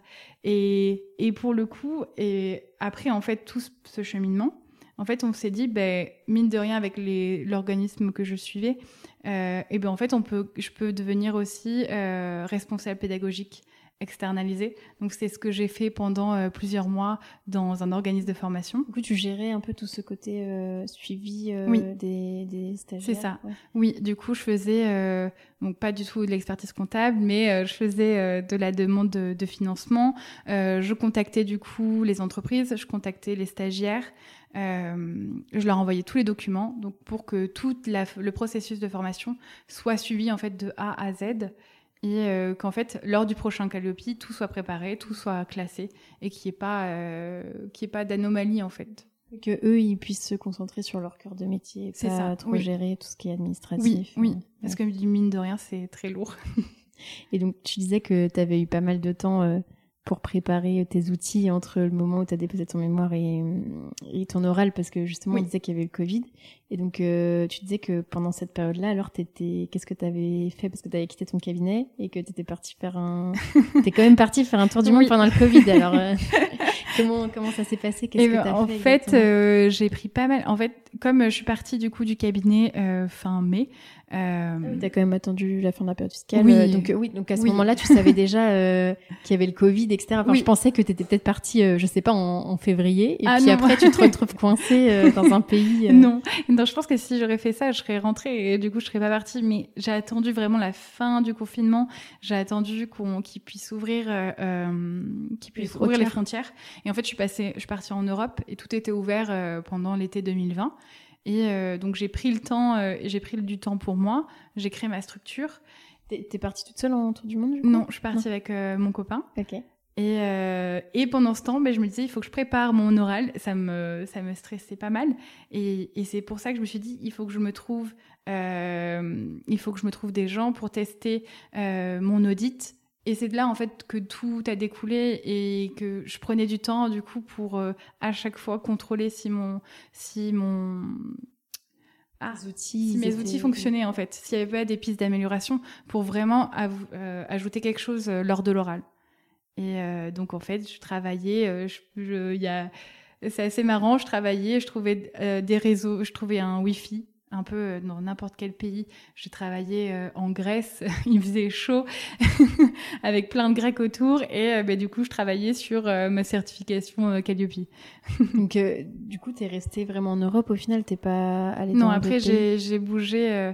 j'ai bougé, en fait, j'ai fait l'Europe pendant 6-7 mois, et puis après, j'ai fait 6 mois, 7 mois en Amérique. ah oui, donc en fait, tu as fini en mai, et après, jusqu'à fin 2020, en gros, tu étais en Europe oui, jusqu'à fin 2020, j'étais en Europe. Et t'es parti en Amérique du Sud euh, sur 2021 Oui, de décembre 2020 à, juillet 2021, oui. Le premier semestre 2021. C'était pas galère du coup de, de voyager euh, dans cette période-là? Ben mine de... non, en fait non parce que une fois qu'on est vraiment dans le voyage, ben non, il n'y a pas de problématique, on trouve une solution euh, et on s'adapte. Enfin, je sais que mon parcours initial n'a pas du tout été enfin, le, comment dire, le trajet que j'ai tracé au début, avant Covid, n'est pas du tout celui que j'ai fait. Et puis je m'adaptais et mine de rien, je me suis dit, je vais au Mexique euh, pour mon premier pays. Et puis euh, je vois que le Guatemala est ouvert, bah, je vais au Guatemala. Mmh. Ouais, tu t'étais pas dit, euh, ok, de telle date à telle date, je reste ici, ensuite de telle date à telle date. C'était impossible, oui. Ouais, je faisais en fonction des pays qui étaient ouverts. Et, et, ben, du, et du coup, ben, je me testais à chaque pays. Je faisais un test PCR pour mmh. passer les frontières. Mais tu avais quand même dû rentrer en France pour passer ton oral alors, non? Oui, oui. C'était encore en novembre 2020 oui, c'est ça. Oui. Mais en fait, comme j'ai fini mon tour d'Europe, je l'ai fini en France. Et donc, j'ai fait un aller-retour, euh, du coup, à Paris pour passer mon oral. et comment ça s'est passé alors ton oral s'est bien passé? Ça s'est bien passé. Ben, ça s'est super bien passé parce que je sais qu'à la fin, il y a un des. Euh, un des. Comment dire? Jurys Pas les jurés, mais ceux qui. Examinateurs un des surveillants, pardon. Ah. Il y a un des surveillants, du coup, qui m'a dit, bah, pour une fois, vous, êtes une qui pleure pas parce que tout le monde pleurait hier. Ah c'est horrible. oui, c'était horrible, surtout qu'on nous avait dit que normalement, il devait être plus indulgent avec nous parce que, bah, il y avait le COVID, donc on était plus stressés. Sauf qu'après, justement, je pense que vu qu'il y avait des gens à qui on avait dit ils vont être plus indulgents, et il y a des jurys qui se sont dit, bah non, euh, pourquoi euh, on n'a pas à être plus indulgent avec eux, donc ils sont un peu mis dans le truc inverse de, bah non, on va pas les bichonner non plus. Oui, je pense qu'ils ont pas été indulgents. Euh, mais mon jury était, je sais pas, je les ai trouvés euh, bien. Euh, ils me posaient des bonnes questions et puis on arrivait à, discuter. Donc j'ai pas trouvé. Euh... Ah, tant mieux. Ouais, c'était bien. c'est vrai que des fois, en fonction des personnes, euh, tu peux avoir des histoires complètement euh, enfin oui oui du tout au rien de ça m'a traumatisé limite enfin sans faire peur aux, à ceux qui nous écoutent mais enfin où c'est un peu le, le passage obligé mais ça fait peur même avant de le passer je pense j'avais vraiment peur de passer l'oral parce que il y a trop de oui, c'est vrai qu'il faut pas faire peur, mais il y a trop de retours euh, négatifs sur euh, sur l'oral du, du deck. Et puis en fait, on le vit encore plus intensément puisque c'est la fin du parcours. Ça y est, on a passé le DCG, DSCG, on arrive au deck c'est la fin. Et je pense qu'on le prend vraiment à cœur, pour le coup. Euh, puis vu le nombre d'heures qu'on a passé sur le mémoire, oui, on le prend à cœur. Mm. Et euh, oui, il y en a qui, qui ressortent. Euh, après, des fois, ça se passe pas forcément bien, vraiment, au moment de l'oral, mais des fois, au final, ils te mettent quand même 10 ou. Mm. Enfin, mm. c'est pas forcément représentatif de la note après. Non. C'est vrai que c'est pas. C'est pas forcément une partie de plaisir. Donc là, t'étais rentrée, euh, t'avais passé ton mémoire. Oui. Et, euh, et tu disais que tu avais créé ta structure en, en parallèle En fait, j'ai créé ma structure en juillet 2020 parce que je me suis dit, ben, j'ai fait mon mémoire, autant en profiter et du coup, autant euh, travailler avec. Donc là, du coup, c'était pas du tout un cabinet d'expertise comptable, c'était une boîte, euh, enfin, c'était peut-être la boîte euh, dans laquelle, enfin, dont tu te servais pour être externalisé. Oui. Ouais, c'est ça. Parce que vu que t'étais, tu sais, tu disais que tu fais le, le suivi administratif. Oui oui, euh, sur euh, le, oui. Euh, mais c'est, je me suis servi de cette boîte du coup, oui, pour euh, travailler avec, mm. mais vraiment, enfin pas sur l'expertise comptable puisque j'avais pas le diplôme et, et, que c'est interdit dans tous les cas, donc non, j'ai pas fait ça. Et puis après en 2021, mais je me suis dit, ben, je continue, je suis dans mon voyage, mais je voulais toujours avoir une main en fait sur, je voulais toujours avoir comment dire quelque chose un projet, un truc pro, enfin pas être full vacances. Oui, voilà, je voulais toujours avoir la main dessus et et de pas perdre la main en fait parce que pour le coup enfin euh, la loi elle change tellement rapidement. Je voulais vraiment avoir rester dans le, dans le domaine. Et euh, donc euh, en février 2021 je me suis inscrit du coup à l'ordre. Ok mais du coup c'était toi quand parce que du coup tu voulais être expert comptable oui sauf que après en fait quand tu es diplômé expert comptable en soi tu peux être expert comptable salarié, tu peux être expert comptable, enfin tu peux créer ton cabinet, tu peux être associé, enfin il y a plein de modes d'exercice. Expert comptable, entre guillemets, ça veut tout et rien dire parce que tu peux oui, oui, exercer de différentes façons. Et, et toi, tu t'es dit euh, que tu voulais être indépendante. Enfin, c'était un, c'était naturel pour toi. C'était. Non, en fait, vraiment. Enfin, j'étais vraiment pas dans cette optique. Je suis vraiment, j'étais dans l'optique où je suis en voyage, mais j'ai pas envie de perdre la main, donc je crée ma structure et euh, et ça me permet en fait de comprendre un peu comment ça marche une fois qu'on est diplômé, une fois qu'on est inscrit, euh, quand on a son cabinet, comment ça marche du coup euh, avec l'ordre et euh, avec les clients. Et donc j'ai j'ai pas trop poussé parce que j'avais du temps, j'avais on va dire un jour par semaine, mais après le reste c'était vraiment pour le voyage. Ok, et donc du coup, tu as donc créé ton cabinet d'expertise comptable Oui, quand même. Alors c'était, euh, t'étais à l'étranger. Oui. Et euh, t'as- t'avais déjà euh, des clients ou com- comment J'avais pas fait de clients euh, au début, donc j'étais vraiment euh, avec. euh, je travaillais vraiment pour l'organisme de formation. Et puis euh, j'ai eu des clients qui sont arrivés petit à petit. On n'est pas sur beaucoup de clients parce que j'avais pas le temps encore une fois, mais euh, voilà, petit à petit, j'ai un client, j'ai qui est arrivé, qui me demandait euh, du coup de travailler euh, sur ses comptes. Puis après, il y en a eu un autre et euh, comment dire, mais je et c'est là où j'ai dû faire, bah, à distance, j'ai dû me choisir mon logiciel d'expertise comptable et j'ai dû. euh, Forcément là, ça, ça pouvait pas être papier euh, les, les Oui. documents. non, c'était des clients euh, aussi qui, enfin forcément qui étaient un peu digitaux. Oui. et- De toute façon, c'était obligé d'être digitalisé parce que, de toute façon, le moyen de, enfin, pour me contacter, il fallait être digitalisé, connaître en fait. Et puis il fallait envoyer des mails parce que les coups de téléphone, sinon la facture après. on peut téléphoner à distance. Non, on peut téléphoner à distance. Alors j'avais un de mes clients qui était euh, très sympa et qui m'a ouvert euh, une euh, un téléphone du coup à distance. Mais après, on Mhm. peut aussi téléphoner à distance avec euh, Skype. On met des crédits. Oui. Et ouais. du coup, on se connecte un peu n'importe où. Et puis après, il y a du Wi-Fi partout. La seule grosse problématique, c'est le décalage horaire. Ah mais oui, c'est vrai. Mm. Puis en plus en fonction du pays, ah bah non, euh, là, Bah ça pouvait changer de décalage horaire. euh, ah mince, euh, c'est vrai, vous n'êtes pas encore réveillé à cette heure-là. Oui, bah oui, parce que du coup, euh, c'était dans quel sens déjà? Euh, Oui, parce qu'en fait, moi le matin, c'était l'après-midi en France, donc euh, j'avais vraiment une fenêtre qui était assez réduite. Je, je pouvais travailler et contacter la France que 2-3 heures. Euh, Ouais, le matin, tôt le matin. Oui, et- c'est ça. ouais. Tôt le matin, j'arrivais à contacter la France. Et comment tu, tu disais que tu avais quelques clients, du coup, comment comment tu les as trouvés? Enfin, c'était peut-être des connaissances ou enfin. Euh, oui, il y a eu des connaissances, il y a des personnes qui sont venues, et puis c'était au bouche, par euh, bouche à oreille aussi. En fait, euh, comme j'ai travaillé avec une personne, elle m'a mis en contact avec quelqu'un d'autre pour faire du conseil sur les organismes de formation. Et, euh, et c'est- ça a marché comme ça en fait. Et vraiment, je faisais aucune démarche pour euh, promouvoir mon cabinet. Je vais vraiment pas essayer de, de, de le vendre. euh. Oui, parce que toi, t'étais pas dans cette optique-là, vu que si t'avais trop de clients, au final, tu pouvais plus profiter de, de Ben ton oui, tour oui. du monde. Donc, Ça, euh, ça devenait compliqué après de gérer. euh, Mais en plus, euh, le voyage, c'est vraiment euh, une organisation qui est assez euh, conséquente quand même. Ouais, parce que du coup, tu veux essayer de faire. Enfin, en même temps, faut un peu. Enfin, se reposer et tout. Faut pas être, faut pas faire euh, tout le temps des trucs, mais en même temps, tu veux profiter du pays dans lequel t'es Mm. pour faire un max Oui. d'activités. Donc, euh, Mais c'est ça, du coup, il fallait que j'anticipe. Après, on avait réparti les tâches et du coup, mon copain organisait pas mal le voyage et comme ça, je pouvais euh, me reposer et organiser tout ce qui était, tout ce qui était ma vie euh, professionnelle. On arrivait à se répartir comme ça et je pouvais me libérer ben, ma journée euh, par semaine.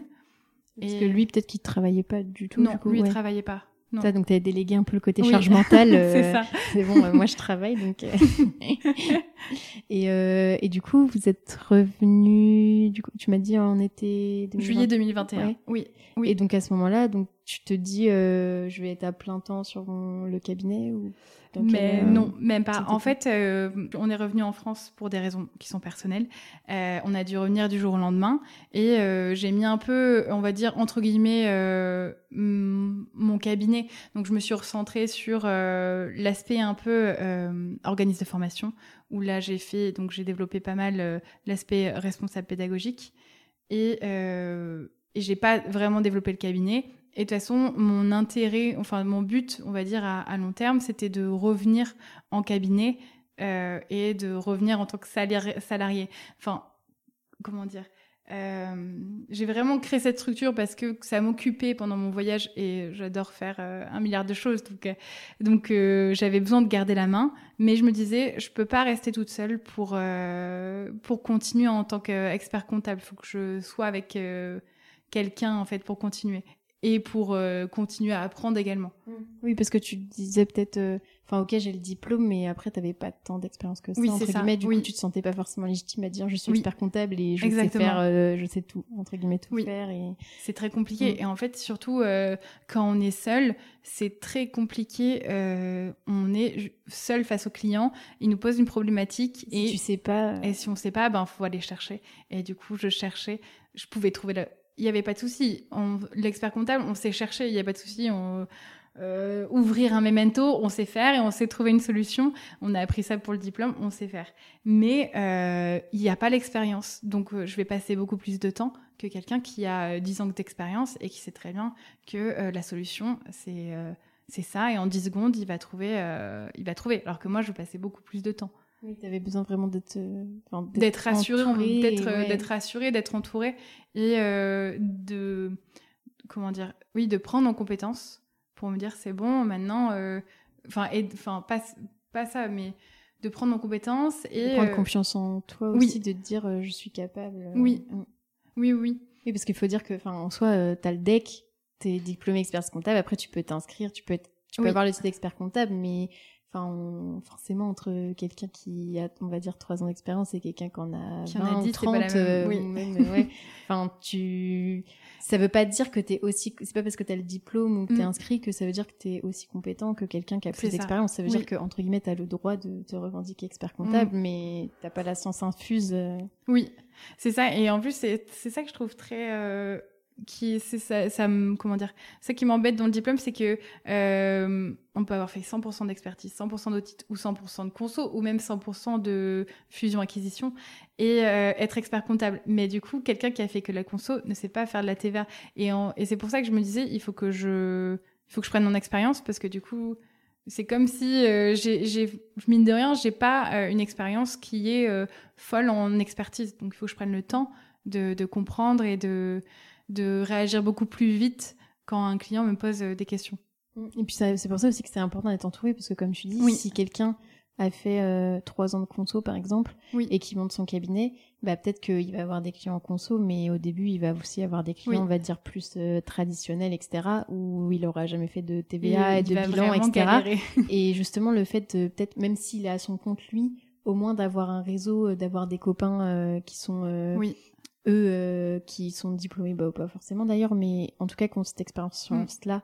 dans d'autres euh, pans du métier, parce que le métier, c'est pas juste C'est une problématique parce que dans le dans l'expertise, une fois qu'on a le diplôme, j'ai l'impression qu'on est qu'on est livré à nous-mêmes. Enfin, bah, j'ai ouvert mon cabinet et on en a parlé avec euh, avec d'autres confrères.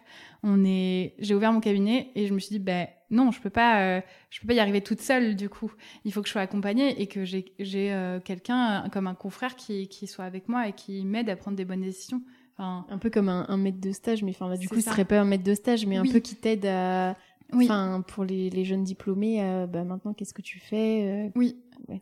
C'est ça, c'est et je trouvais que ça et on en parle parce que je trouve ça vraiment, enfin, je sais pas, c'est je trouve ça pas normal. On est vraiment livré à nous-mêmes. Et oui, on n'est pas tous égaux quand on a le diplôme. Il euh, y a quelqu'un qui, a quelqu'un qui, qui, a dû, je sais pas, il y a des gens qui ont 20 ans d'expérience et il y en a qui, sont euh, diplômés, oui, voilà. oui, enfin 40, 50 ans même. Je crois qu'il y en a qui sont à 60, même 70 ans. C'est vrai. Et il y en a qui sont diplômés à 25, 26. Et il y en a qui ont mm. fait trois ans euh, des bilans, il y en a qui ont fait trois ans euh, que du conseil, ça se trouve. Oui. C'était, euh, je sais pas, ça se trouve c'était en dans un big et que tu faisais, enfin toi t'es spécialisé là-dessus. Enfin tu peux pas tous les experts comptables ne sont pas égaux entre guillemets et c'est pour ça que après je pense que c'est l'idée aussi tu sais d'avoir des consoeurs et des confrères pour dire euh, dans des métiers bah j'ai pas la science infuse et en soi je enfin pour moi on mm. peut pas maîtriser à 100% euh, la conso l'audit euh, l'expertise le conseil la gestion de patrimoine tu peux pas tout faire à un moment non non non non. Mais c'est ça qui rend intéressant la profession parce que c'est vraiment varié et qu'il y a des gens qui vont être spécialisés dans pas mal de domaines et et c'est vraiment intéressant mais euh, oui, il y a comment dire? C'est pour ça qu'il faut pas rester euh, isolé, quoi. Enfin, il faut s'entourer de oui, d'autres euh, confrères, consoeurs, enfin ou même mm. des professionnels qui sont pas qui ont pas forcément le deck, mais parce que des fois, il faut savoir. Enfin, pour moi, être expert, c'est aussi savoir dire des fois, bah, je j'ai mm. pas ce champ de compétences, mm. mais j'ai quelqu'un qui peut t'aider, tu vois. De toute façon, c'est même obligatoire parce que comme on engage notre responsabilité, enfin, c'est on peut pas faire un, enfin, c'est on, doit être accompagné. Il y a des choses où vraiment, je sais que je vais mettre en lien avec des partenaires tout ce qui va être pour, je euh, je sais pas, des complémentaires, santé ou Ça, on le fait souvent aux de, des gestionnaires de patrimoine. On a besoin parce qu'on n'est pas spécialisé dans certains domaines.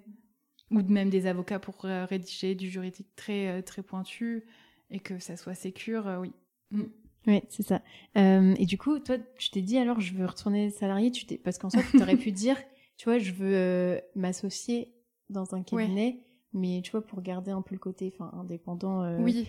euh, tu vois à son compte entre guillemets même si bon t'es associé euh, ça dépend combien t'as de parts etc mais euh, toi tu tu t'es dit euh, que le salariat c'était quelque chose qui te faisait envie peut-être peut-être que c'est une période là sur le moment et que tu te dis pour après toi être indépendante ou non peut-être que tu as le droit de dire que ça te convient il y a, il y a des gens qui ça sont bien d'être salariés mais ça me convient en fait ça me convient totalement. Et puis comme j'ai eu ce parcours un peu où je, suis, je suis partie euh, en voyage j'ai besoin de me poser. Et c'est vrai que le salariat bah, c'est assez rassurant parce que on est je suis pas à mon compte. Je sais que euh, euh, salaire qui tombe à la fin du mois. C'est ça qui tombe à la fin du mois, donc euh, c'est assez rassurant.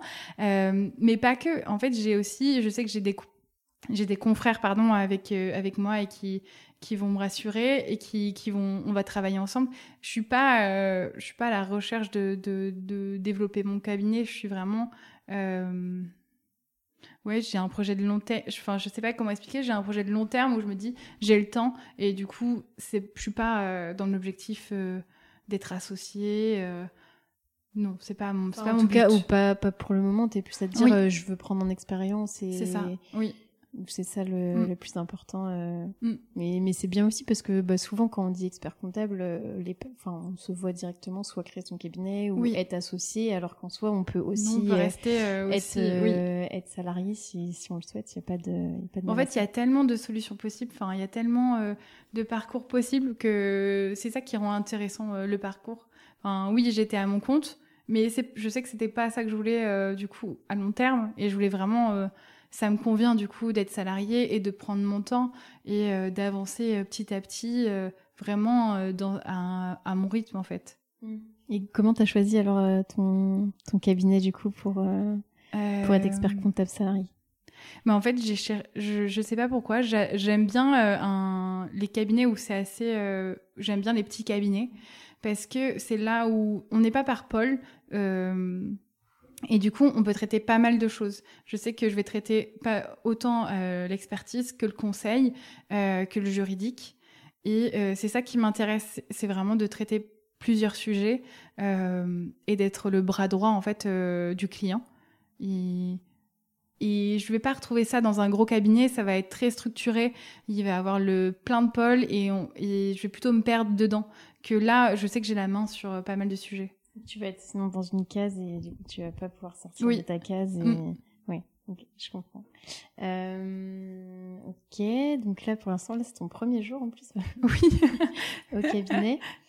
Euh, et donc bon, je, crois que j'ai d'habitude je, pose, je pose la question euh, qu'est-ce que tu fais au quotidien, mais bon là du coup c'est là c'est compliqué, hein. un peu compliqué parce que tu, bah forcément c'est ton premier jour.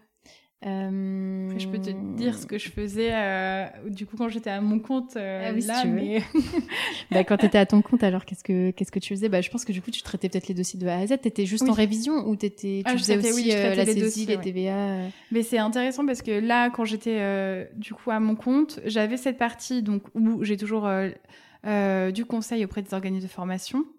Et puis j'ai du coup les clients que je traite de A à Z, de la saisie. Après, on trouve des moyens du coup pour euh, éviter de faire euh, le plus de saisie possible.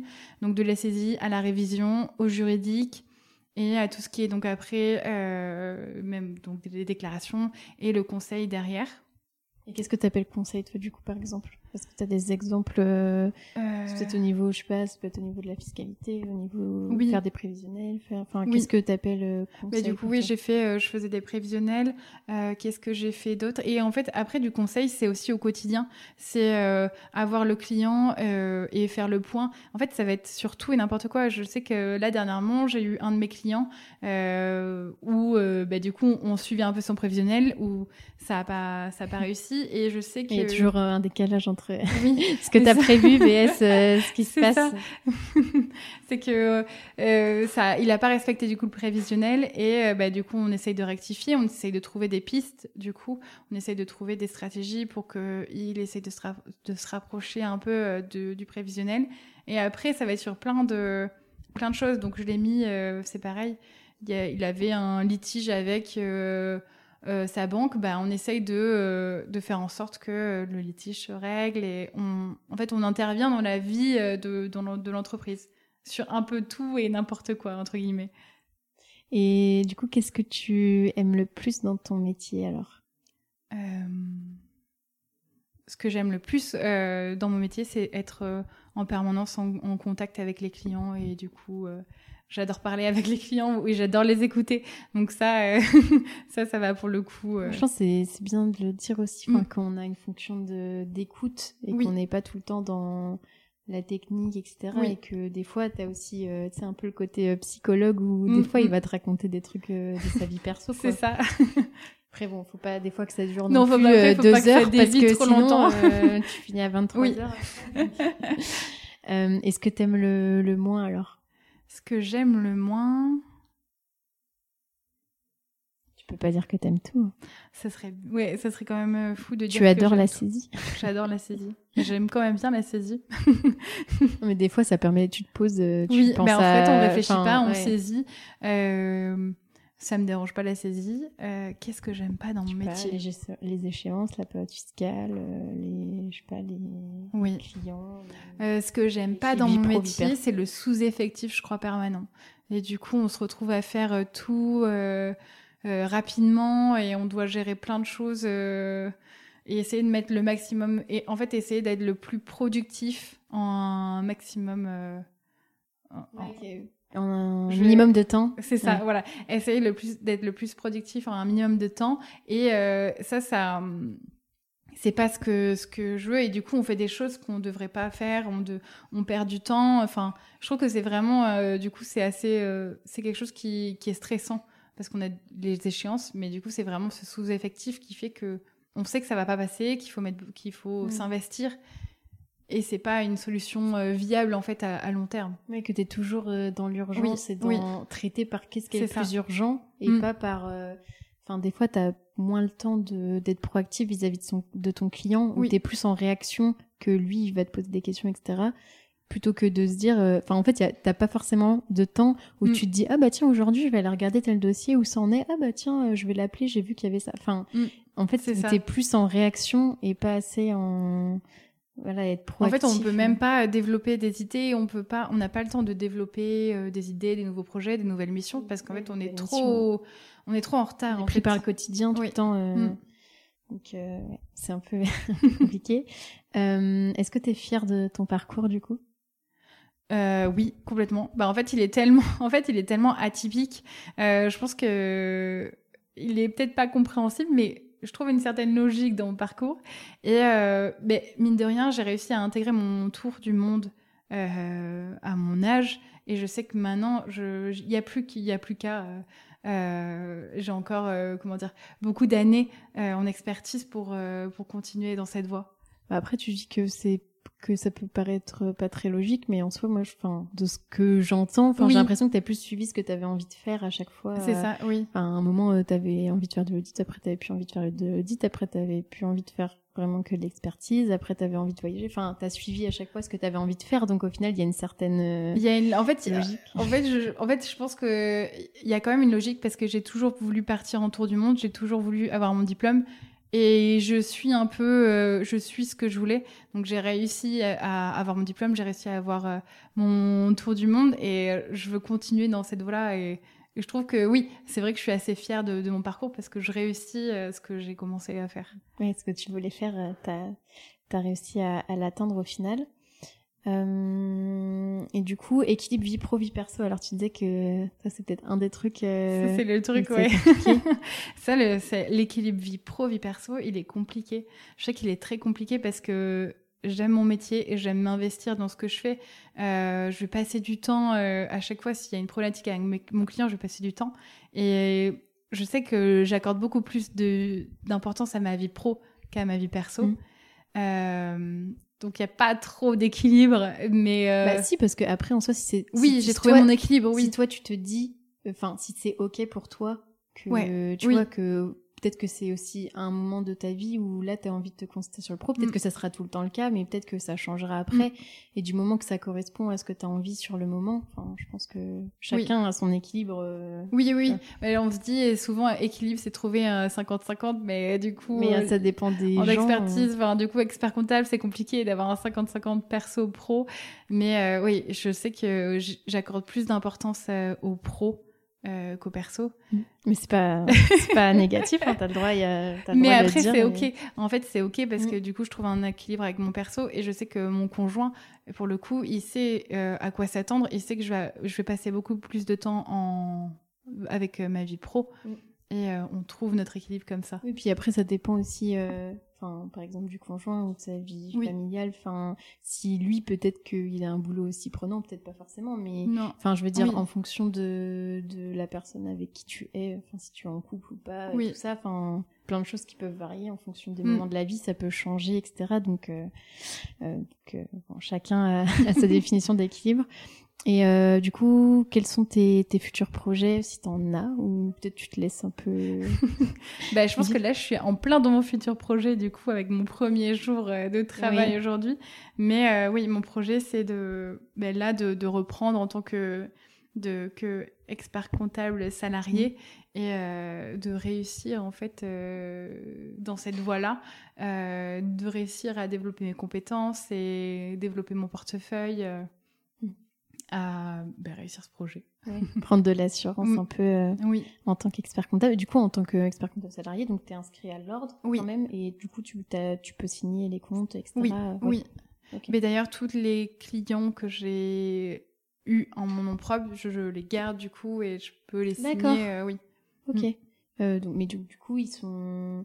Enfin, au niveau de la lettre de mission et tout, il faut faire quand même une reprise. Enfin, du coup, maintenant, Oui. ils sont. Je suis pas ils sont encore, clients euh, oui. du cabinet. euh, J'ai pas encore. Je suis Non, pas tu l'as pas encore euh, fait, mais oui, je veux dire, admettons, fait, euh, oui. admettons, ils deviendront clients de ce Oui, ils, cabinet-là. ils vont devenir euh, clients, oui.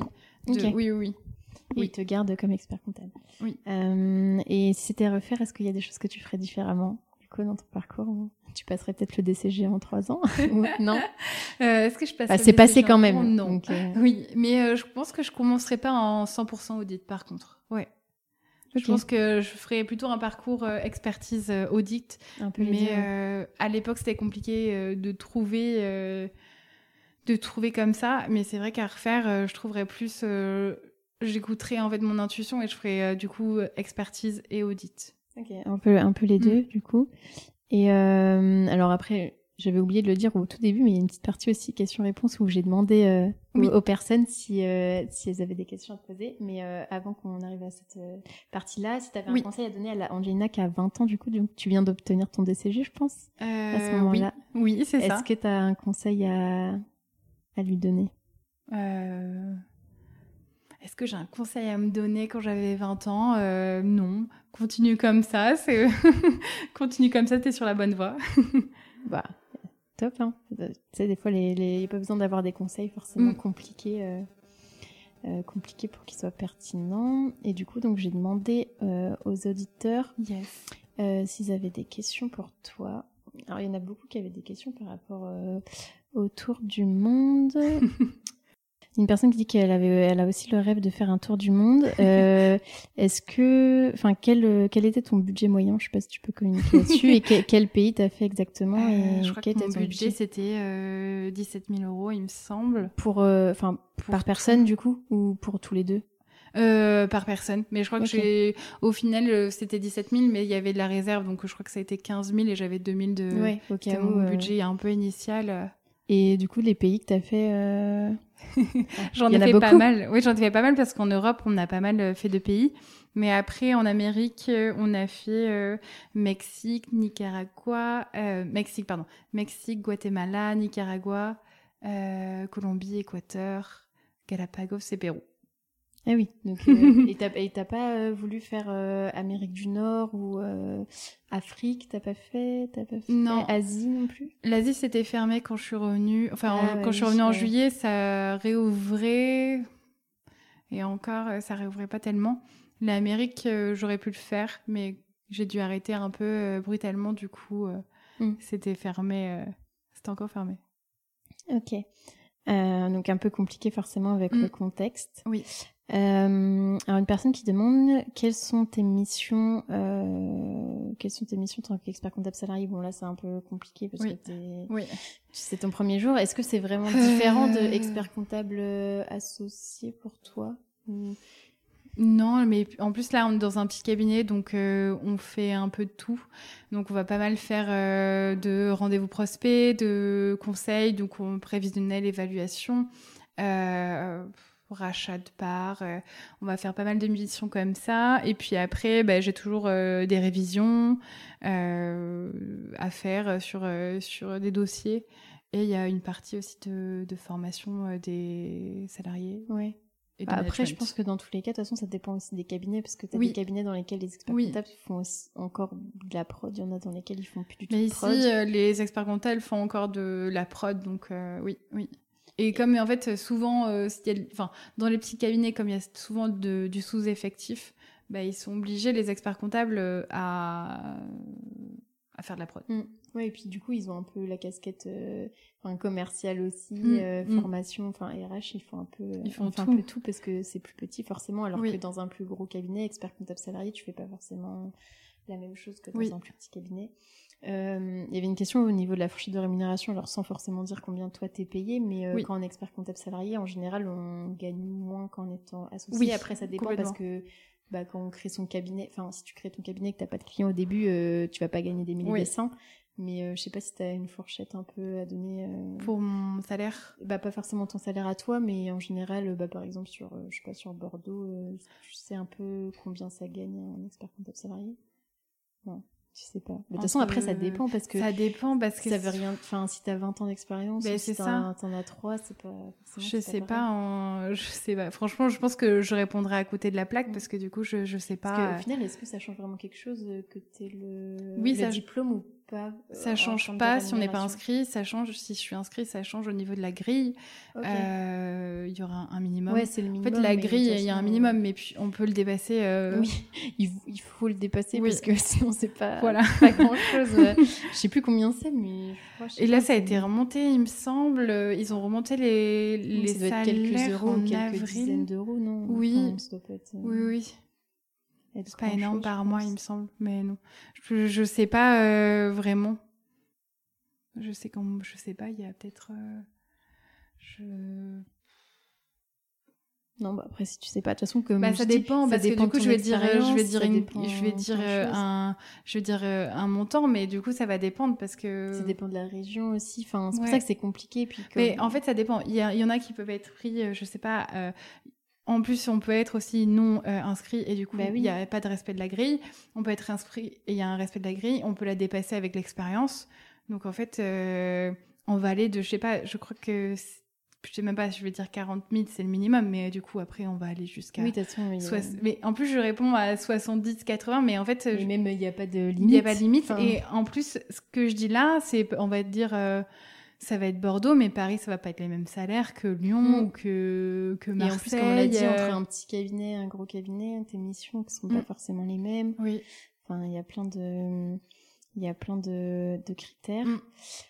Euh, et j'avais une, une personne, bon, euh, je vais pas te demander de répondre à la question, mais qui disait pourquoi ce retour en arrière. Mais je trouve ça un peu euh, réducteur de dire que c'est un retour en arrière, le fait que Oui. tu sois retourné vers le salariat, En fait, je alors que c'est pas ça- forcément moins c'est bien. pas réducteur. Oui, oui. En fait, je trouve que c'est euh, c'est hum, bête de, enfin, c'est bête. Mm.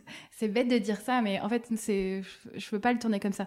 C'est juste que on fait. euh, je trouve ça bête parce que on se dit ah on a le diplôme euh, et la question qu'on pose le plus souvent c'est est-ce que tu t'inscris? Est-ce que tu t'associes?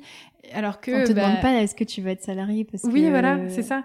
Et en fait, euh, ben, euh, je sais pas, moi, j'ai pas envie. euh, bah, finalement, je, je suis bien. Euh, je me dis, je suis bien en tant que salarié et euh, j'ai envie de prendre le temps.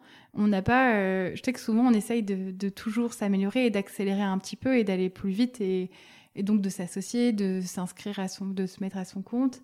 Mais euh, on fait un peu euh, comme on veut, en fait. Oui, il n'y a pas de règles et en plus, Oui. plus, bah, je crois que d'ailleurs c'était avec la loi PAC non, qu'il y avait le statut expert comptable. euh, Alors c'est en entreprise, en entreprise, oui. mais Oui. c'est du coup tu pouvais déjà être expert comptable salarié, Oui. je pense, euh, oui. avant. Mais oui, il n'y a pas de règles. euh, C'est ça. Et tu peux même euh, a avoir le de- deck et faire ne plus du tout faire de comptable. Oui, Enfin, y oui, des- mais il y en a qui font ça aussi Oui. et faire, je sais pas, un changement de parcours et, Mhm. et, une reconversion dans le sens inverse. Je crois que j'avais entendu, je crois qu'il y avait quelqu'un qui avait, enfin, je sais pas si la personne était expert comptable, donc inscrite à l'ordre ou pas, mais qui avait en tout cas eu son deck et qui était au final le, cliché, mais qui était parti élever des chèvres et tout. Enfin, non, mais enfin, en soi, il n'y a pas de. Mm, mm. Il y a pas, de... En fait, il faut pas être euh, parce que je sais que des fois on se met un peu la pression euh, justement. Euh, il y a le diplôme, on a le diplôme, il faut qu'on s'inscrive, il faut qu'on crée notre qualité ou il faut qu'on s'associe, mais c'est pas une règle toute tracée. Enfin, je trouve ça. Enfin, il faut qu'on change un peu euh, les mentalités parce que c'est vrai, on, on, se, on se dit ça y est, euh, faut, faut avancer. Euh. Il faut en faire quelque chose absolument. c'est ça, oui. Mais non, c'est pas obligé en fait. Mm.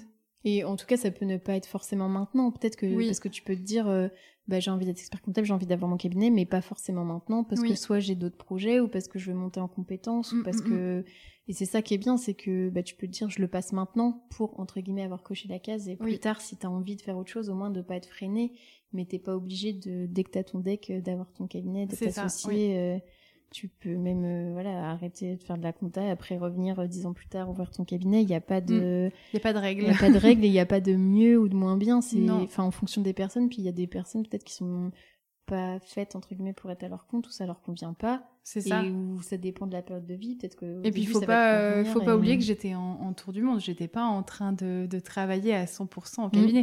Mm. Donc euh, en soi, euh, je veux bien, euh, disons, ok, je rentre, je m'inscris et je me mets à fond. Bah oui, mais il faut quand même que je rattrape du coup euh, toutes les lois que j'ai ratées, euh, enfin toutes les, les te remettre dans. C'est ça. Hein. il y a plein de choses qui ont, qui ont changé depuis. Euh, des fois, on, on, je sais que ça m'est arrivé quand j'ai repris des dossiers et je me suis dit ah oui c'est vrai les restaurants ils étaient fermés ils ont été fermés, je crois, en 2020, dans 2021, pendant une, partie de l'année. Ah ouais, peut-être euh, début 2021, peut-être. Oui, c'est ça. Mais moi, je sais, moi, je sais pas qu'ils ont. Je sais pas, j'étais pas là. Euh, donc les fonds de solidarité, les trucs. C'est ça. Il y a plein de choses que je connais pas, et donc il faut quand même que je rattrape euh, mm. une partie. Et donc non, enfin non, je. Il faut quand même que. Tu ne, tu n'as pas régressé. De toute façon, chaque, enfin, je veux dire, chaque parcours est différent et il n'y a pas, enfin, comme je disais, il n'y a pas de un parcours qui est mieux qu'un autre. Euh, oui, oui. Il y en a qui rêvent de créer leur cabinet, mais après créer ton cabinet, est-ce que tu crées euh, ex nihilo, donc c'est-à-dire tu pars de zéro, ou est-ce que tu mm, mm. rachètes? Enfin, je veux dire, c'est jamais aussi simple, même quand tu es salarié. Est-ce que tu vas dans un petit, dans un gros Est-ce que tu te spécialises Est-ce que, mais c'est ça. C'est vrai que c'est une question vraiment quand on passe le diplôme qu'on se demande tout le temps. Alors, est-ce que tu veux t'associer? Il y a des projets d'association. Alors, tu crées ton cabinet. Mais, enfin, non, il faut, faut arrêter de. Enfin, c'est une question qu'on va poser sans pas méchamment, mais c'est vrai qu'elle euh, qu'elle est assez, on va dire, oppressante parce que c'est pas obligé d'être mmh. de faire ça. Et après, bah, on... après c'est c'est quand même bien de se poser la question, je pense. Mais si on n'a pas forcément la réponse, mm. euh, peut-être que pendant les trois ans, euh, tu vas pas trop savoir et tu vas te dire on verra. Et c'est pas grave de pas savoir non mm. plus, parce que ça, dépend aussi du cabinet dans lequel t'es. Oui. Des fois, tu peux te dire ah bah j'aimerais bien t'associer, mais au final, euh, le cabinet dit bah non on voudrait pas enfin ou alors on veut attendre x temps avant de t'associer enfin mhm. entre ce que toi tu veux ce que, le cabinet dans lequel t'es veulent ou les autres cabinets auxquels tu postules enfin je veux dire c'est un peu hmm. enfin comme tu disais au final toi ton parcours où tu t'étais dit voilà je veux passer le deck et je veux faire le tour du monde mais peut-être que tu t'étais pas forcément dit euh, je veux faire l'un avant l'autre. Enfin, Au final, tu t'es adapté, comme on disait, avec le tour du monde, où tu n'avais pas des dates précises de tel pays, de tel truc, parce ben que des fois, il y, a des, y a des choses que tu peux pas contrôler. Et du coup, sinon, tu vas. Enfin. Oui, c'est ça. Il y a des choses qu'on peut pas contrôler et je veux pas, je pouvais pas dire, ben ok, euh, maintenant je, maintenant je crée mon cabinet. Enfin, je pouvais pas le développer mon cabinet euh, en tour du monde. Enfin, mm. Et surtout pour moi, c'était une priorité de faire le tour du monde. Je me disais, c'était pas, c'est pas à 30 ans, à 40 ans que je vais faire le tour du monde. Enfin, c'est possible de le faire. Euh, maintenant, j'ai appris avec euh, ce voyage que c'est possible. Il y a des gens qui le font avec des enfants ou autre, mais euh, je veux le faire maintenant parce qu'après, bah, il faut que, faut que je travaille et il faut que que je développe mes compétences. Il faut que je commence. il faut que voilà. Je sais pas. Bah, enfin, c'était le, le meilleur. Enfin, pour toi, c'était ce que tu avais envie de faire et qui était le mieux à ce moment-là. Et ça veut pas dire que plus tard, euh, peut-être que tu créeras ton cabinet, peut-être pas, ou peut-être que mm. tu seras associé. Enfin, il n'y a pas de, de, règles. Il n'y a, pas de règles. Euh. Mais c'est ça qui est bien, c'est qu'on peut faire, mm. faire plein de choses différentes. Bah écoute, je pense qu'on va se, se, quitter sur ça. Alors sur ces belles paroles, en tout cas, merci de bah, m'avoir accordé du temps pour cette, pour cette interview. Et puis bah bon courage dans ton dans ton ton job que tu commences. Merci. Félicitations, tu as été au bout de cet épisode. Tu peux m'envoyer un message sur LinkedIn ou Instagram pour me dire ce que tu en as pensé. Des suggestions de profils sont aussi les bienvenues. Si tu veux m'aider à faire connaître le podcast, tu peux le noter 5 étoiles sur Apple Podcast ou le partager à deux amis, c'est gratuit. La semaine prochaine, on retrouve Abdelhadi qui a passé une partie de sa carrière au Luxembourg. Il a aujourd'hui plusieurs casquettes puisqu'il est expert comptable mais aussi coach pour les entrepreneurs. Comme quoi, la seule limite qu'on se fixe est notre imagination. Pour découvrir le prochain épisode, je te donne rendez-vous dimanche prochain à 10h